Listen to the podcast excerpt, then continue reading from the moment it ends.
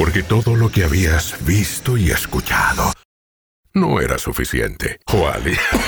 Joale. Eh, José Alejandro Aristimuño. Ahora, con un poco más de... mm, ¿Opinión? Como si no fuera suficiente, te da un podcast para que lo acompañes, compartas y te sumes. Un poco de todo. Un poco de todo. Siempre una historia y, por supuesto, su irreversible personalidad. Un podcast de José Alejandro Aristimuño en todas las plataformas de audio en Internet. Un podcast es presentado por Al Import Piso VE, productos importados desde Estados Unidos a Venezuela y ahora puedes contar con nuestro amplio stock en productos de higiene y cuidado personal, mercadería, dulces, refrescos y mucho más al mejor precio del mercado, incluso más económicos que tiendas convencionales. Síguenos ahora en Al Imports Piso VE. Realizamos envío a todas las ciudades del país.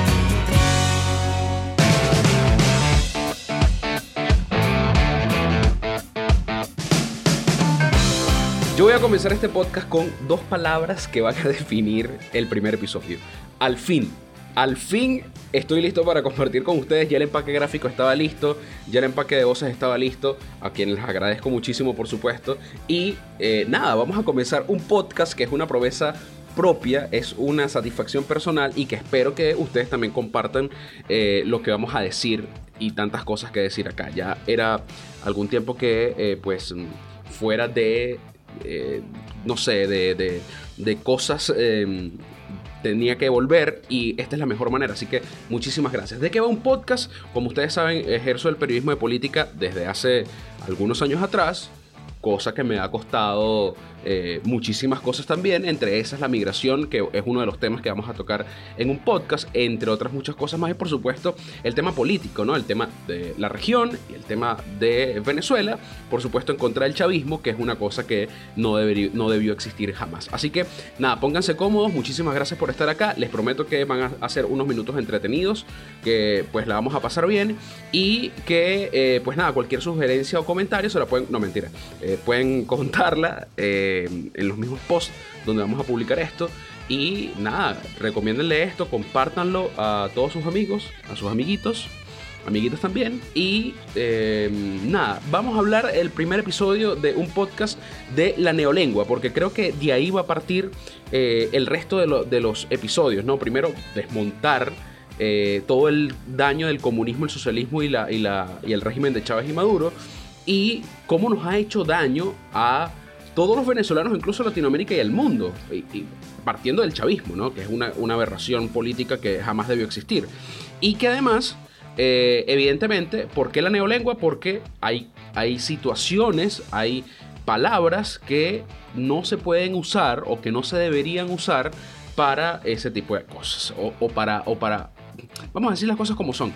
Hay que llamar las cosas por su nombre. De eso va la neolengua. Hay que desmontar la neolengua del chavismo para nosotros saber cuáles son cuáles han sido las consecuencias a las que nos ha traído eh, esta gente del comunismo rojo. Pero nada, pónganse cómodos y empezamos un podcast de inmediato. El dato. En un artículo publicado por el diario El Nacional el día 1 de abril de 2018 definen lo siguiente. La neolengua es perniciosa de origen. Su carácter alternativo está determinado por su afán de desemantizar, de devaluar la carga léxica de las palabras, al mismo tiempo que transformarlas en otra cosa. En su momento, Anthony Maillet, uno de los principales lingüistas del siglo XX, se refirió al proceso de desemantización como aquel en razón del cual una palabra se va vaciando de su carga semántica para convertirse en mero instrumento gramatical. En este proceso, según Maillet, lo contextual se impone a lo lexical, con lo cual la carga verbal pasa a ser en- eminentemente funcional. Es decir, palabras más, palabras menos, las palabras empiezan a significar aquello que le convenga a quien detente el poder. Dame la paz, porque esto va a ser una catarsis sin duda alguna para, para apaciguar los ánimos de no hablar tan mal del chavismo, cosa que merece. ¿Qué quiere decir todo esto a ustedes que me escuchan? Pues que evidentemente nosotros como periodistas tenemos la cierta parte de la responsabilidad porque evidentemente alguien que se haga, que se haga llamar o que se haya titulado, que se haya graduado como periodista, que trabaje para el gobierno, que prepare los discursos, que implante una, una neolengua, un discurso oficial y que deforme cualquier cantidad de cosas, por ejemplo, el término patria, por ejemplo, el término socialismo, por ejemplo, los cortes de luz, que ahora le quieren decir energía eléctrica, entre otras y tantas cosas, evidentemente, te, tiene, tiene, no voy a decir que todos, pero por supuesto que hay una responsabilidad del punto de vista comunicacional, ¿no? Y eso es que es lo que evidentemente nos preocupa. Que ojalá no nos pase nunca más. Por ejemplo, ¿por qué decir, por qué pana decir a no sé, como dice Maduro, odontólogos y odontólogas para referirse a el gremio, si bien puedes decirle odontólogos, cuidado con la feminazi, cuidado con lo otro, porque de este podcast no va de nada de eso y evidentemente ya hay críticos que han hecho lo propio y no es necesario, pana. No es necesario. Entonces, como este podcast va de eso precisamente, de contar historias y lo otro, y hablando de las responsabilidades que desde el punto de vista comunicacional se ha tenido, evidentemente hay que escuchar los relatos desde las propias voces, desde los que han vivido la presión de eh, gente que prepara discursos y que los pretenden implantar en los medios de comunicación. ¿Lo escuchamos a continuación? ¿O no les parece? Vamos a ver. La historia.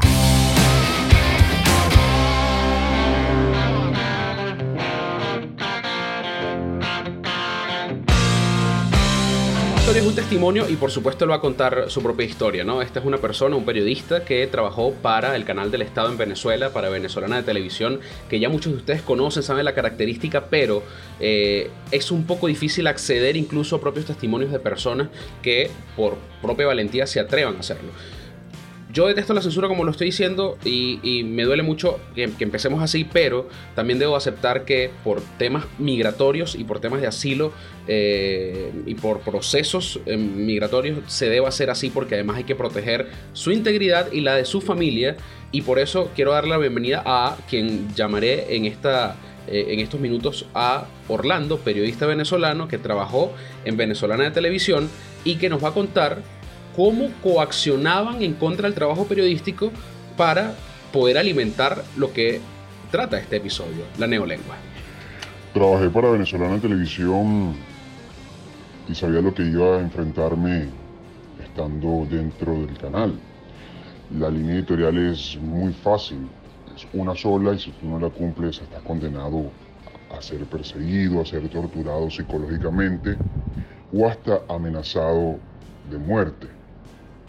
Muchas veces eh, me enfrentaba a ciertas discusiones por estar en contra del discurso eh, que uno tenía que dar a través de la pantalla de televisión. Si no lo hacías, eh, en reiteradas ocasiones, buscaban la manera para debilitarte y ceder ante estas presiones que recibías en cantidad de veces desde la presidencia del canal hasta la coordinación de una gerencia. Si tú no estabas de acuerdo con esto, sentías que tu familia y tu vida corría peligro. Es por ello que muchas de las veces periodistas y redactores se tienen que regir bajo un lineamiento que es uno solo. Todos los discursos, eh, todo lo que sale en pantalla es supervisado. Y si tú no cumples con tu trabajo, simplemente tienes que abstenerte a las consecuencias que puedes sufrir tanto tú o tu familia. Es una persecución que vives a diario, estás enfrentándote a una gran cantidad de delincuentes que van desde dirigir una gerencia hasta la presidencia de la República. Recordemos que son mafias que están organizadas, que tienen muchas personas eh, dentro infiltradas para ellos determinar quiénes están en contra de su revolución. Y el que esté en contra se enfrenta a diferentes cosas como en mi caso, que muchas veces fui amenazado tanto de muerte como mi familia por oponerme a ciertos lineamientos que te obliga el régimen. Claro, Orlando, pero entonces, eh, ¿A qué se debe o, en qué momento decides tú salir de venezolana de televisión y que actualmente, pues, ya sabemos, te encuentras en el exilio, ¿no? Y mi salida del canal simplemente fue por oponerme a estos discursos, eh, levantar la voz dentro del canal de televisión, porque cada vez estaba siendo secuestrada por, este, por estos delincuentes que buscan la manera de minimizar cualquier alteración dentro de la planta televisiva.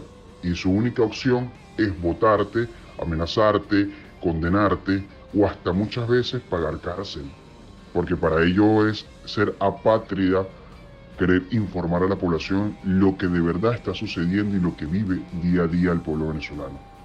Y en mi persona estuve en contra de esto muchísimas veces, de guiones, de palabras que querían utilizar eh, por encima de mí y la moral no me la vendí, sino que simplemente me enfrenté a ellos y asumí las consecuencias de ser votado, amenazado y perseguido por un grupo que se encargó de dañarme psicológicamente para debilitarme y ceder ante los pasos de ellos. Los expertos. ¿Qué te puedo decir? Eh, indigna realmente eh, este tipo de, situaciones. ¿no? Para darle argumentos a esto, voy a conversar con Dorian González, politólogo venezolano, también mm, analista electoral, entre otras cosas, analista político, y que pues mm, también eh, analiza los discursos políticos, la posverdad y, eh, por supuesto, lo que estamos hablando, ¿no? la neolengua. Dorian, bienvenido. Ok, vale. Lo primero que tenemos que saber es que la neolengua no funciona de forma aislada. Junto al fake news y la construcción de hechos alternativos, configuran lo que hoy conocemos como posverdad. En el caso venezolano, la formación social y política que conocemos como chavismo se ha encargado por, muchos años de reconfigurar la relación que tenemos los venezolanos, no para entendernos sobre la base de las características positivas o negativas que tengamos como personas, como seres humanos, sino más bien sobre la base de la posición política que tengamos en el país. Así las cosas, una sanción que emita el gobierno norteamericano para cualquiera de los actores que hoy acompañan a la coalición de poder que representa Nicolás Maduro es entendida y comunicada desde las instancias de poder como un ataque al pueblo. ¿De dónde viene esto? De lo que por muchos años utilizó eh, el expresidente Hugo Chávez en Venezuela como una visión conjunta de pueblo, patria, gobierno y revolución como una sola cosa eh, simplificando eh, de forma binaria las posiciones de los venezolanos y generando desde allí un conjunto de presiones a medios de comunicación, a, personas que se afilian a, las filas del Partido Socialista de Venezuela y a la sociedad en general, a tener una postura a favor o en contra, eh, en negros y en blancos, de, por ejemplo, este tipo de sanciones. Claro, pero entonces, ¿tiene o no una responsabilidad el periodista o los medios de comunicación? Desde los medios de comunicación masivos se gestiona la opinión pública y también se hace desde las redes sociales para evitar síntesis, matices, esquemas distintos al patriota versus apátrida, al chavista versus el opositor, al negro versus el blanco, al rico versus el pobre y se invierte en cantidades de dinero estudiando eh, las percepciones asociadas a la emocionalidad de los venezolanos para mantener una relación eh, eh, en, la esfera pública entre el miedo y la rabia, que es el mejor caldo de cultivo para la neolengua. Conclusión, hay gente que está muy, muy, muy, muy tocada por el chavismo, a lo que podemos decir también chavismo de closet, evidentemente, y que el socialismo ha calado muy fuerte en sus cerebros y que ojalá que esto de verdad, de verdad culmine lo más pronto posible. Muchísimas gracias a Dorin González. Un poco de todo.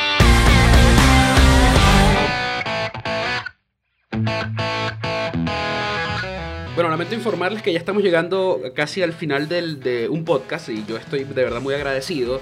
Eh, un poco indignado como siempre de este tipo de cosas del chavismo, pero evidentemente la conclusión es que hay que crear criterio, no podemos aceptar menos. Pero vamos, vamos primero con esta sección ya para casi finalizar y luego vamos con las conclusiones. Eh, Venezuela Shore, que es una cosa... Eh, mm, A mí lo que me, que me causa indignación es una fotografía donde quieren ver, quieren hacer ver un estatus con potes de Nutella y chucherías importadas.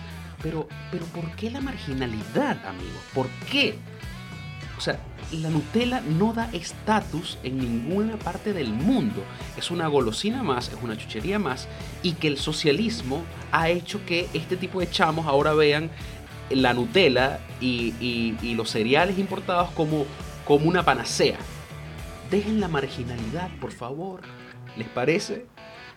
y lo que quieran hacer con Venezuela Short eh, y este tipo de cosas, eh, poco agraciadas para mí, para mis gustos, y que eh, en, en el ocio de mucha gente, eh, en vez de fo- formarse, que es lo que necesita nuestro país, hacer este tipo de cosas, allá ellos. A mí lo que me causa indignación definitivamente es eh, la fotografía de los supuestos protagonistas de esta serie, porque desde hace algunos días ruedan en redes sociales que se va a hacer el Venezuela Short como el programa MTV entre 2009 y 2012, y pues evidentemente eso ha causado un revuelo, ¿no? El enfoque, pues, pudiera parecer el mismo, pero, pero, imagínense, si el estatus se los va a dar un pote de Nutella.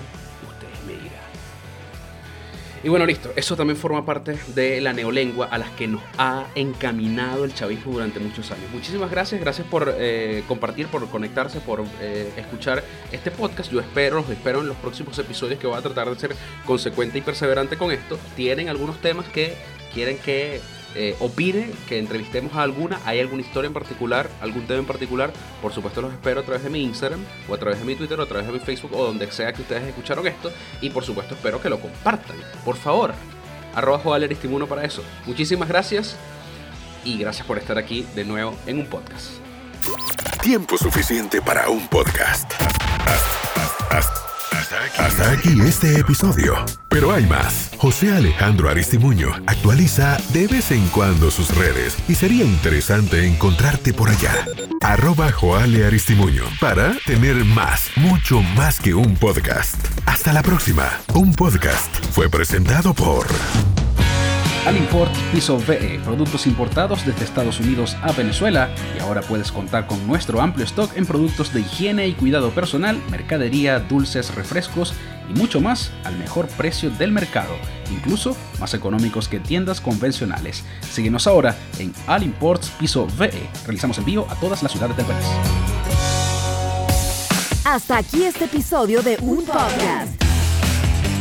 Arroba Joale Aristimuno en todas las plataformas. No te olvides de dar like y compartir un podcast. Nos escuchamos pronto.